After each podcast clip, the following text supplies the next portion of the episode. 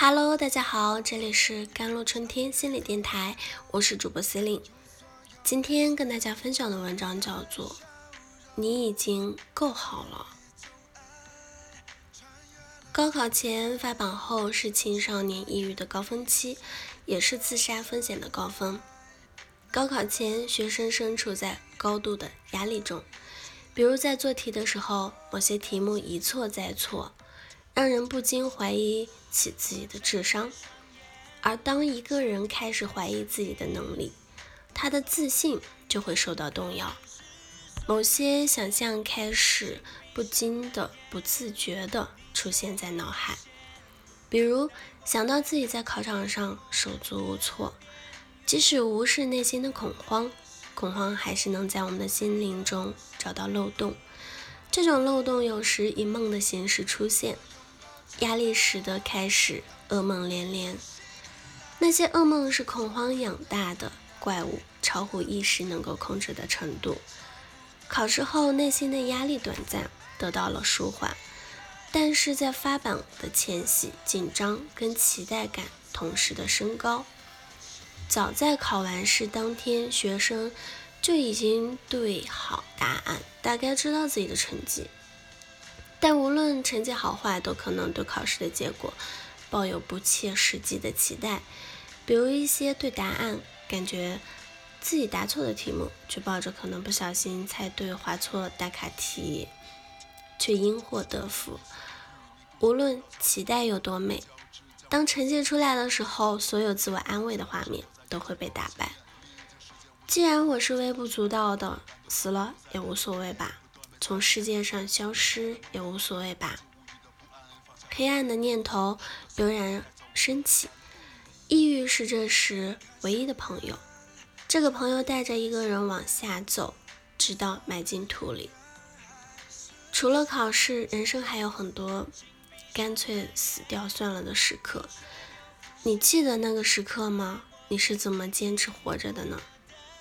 绝望的念头经常在心灵受伤之后显现，就像心理学家拉康说的：“痊愈的本质皆是疾病的本质。”所以，我们想要从哪里痊愈，我们就要从患病的源头去找答案。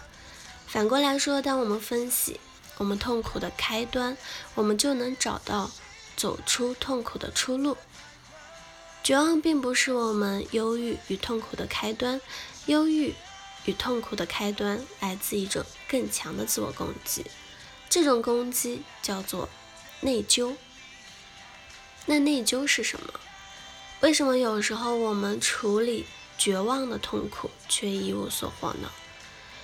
要搞懂当中的关键问题，我们需要正确区分另外一个经常被混淆的感受，就是自卑了。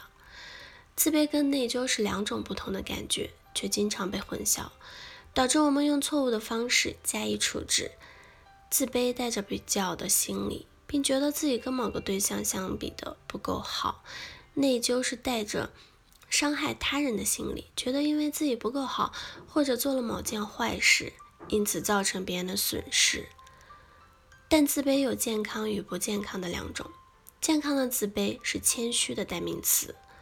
我们意识到自己的不足，然后我们努力的提升自己。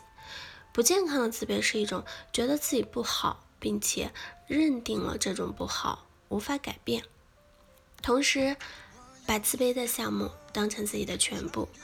比如一个孩子数学考差了，他就觉得自己整个人都是没用的。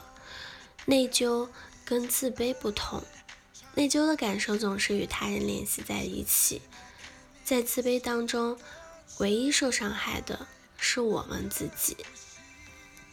不健康的自卑，可能是让一个人变得更加的内向，在社交圈失去声音，变成一个隐形人。但不表示他们就信服父母提出的一切看法，特别是今天信息的太旧换新很快了。另一方面，宽容也不是无条件的允许孩子犯错。建立基本道德需要父母在不该退让的时候坚持自己的原则，所以父母真正的宽容在于通过具体行动打消孩子不必要的内疚。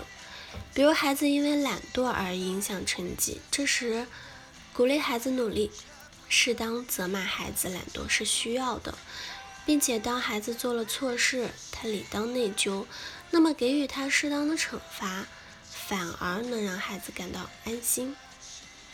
比方我们看新闻啊，有的逃犯被逮捕后反而睡了好觉，就在于他合理的内疚得到了响应。终于能心安理得的过日子了。这时，不要指责孩子，就可以避免孩子产生不必要的内疚。正确处理内疚，才能确保亲子、婚姻、朋友等关系的和谐。最后，如果你正面想操控你的父母，目睹他们把不现实的期望加在你身上，对努力却没考好的你予以言语或者行为暴力。你可以逃，可以反抗，你没必要内疚，因为你已经足够好了。好了，以上就是今天的节目内容了。咨询请加微信公众号或者我的手机号幺三八二二七幺八九九五，我是 c e l i n e 我们下期节目再见。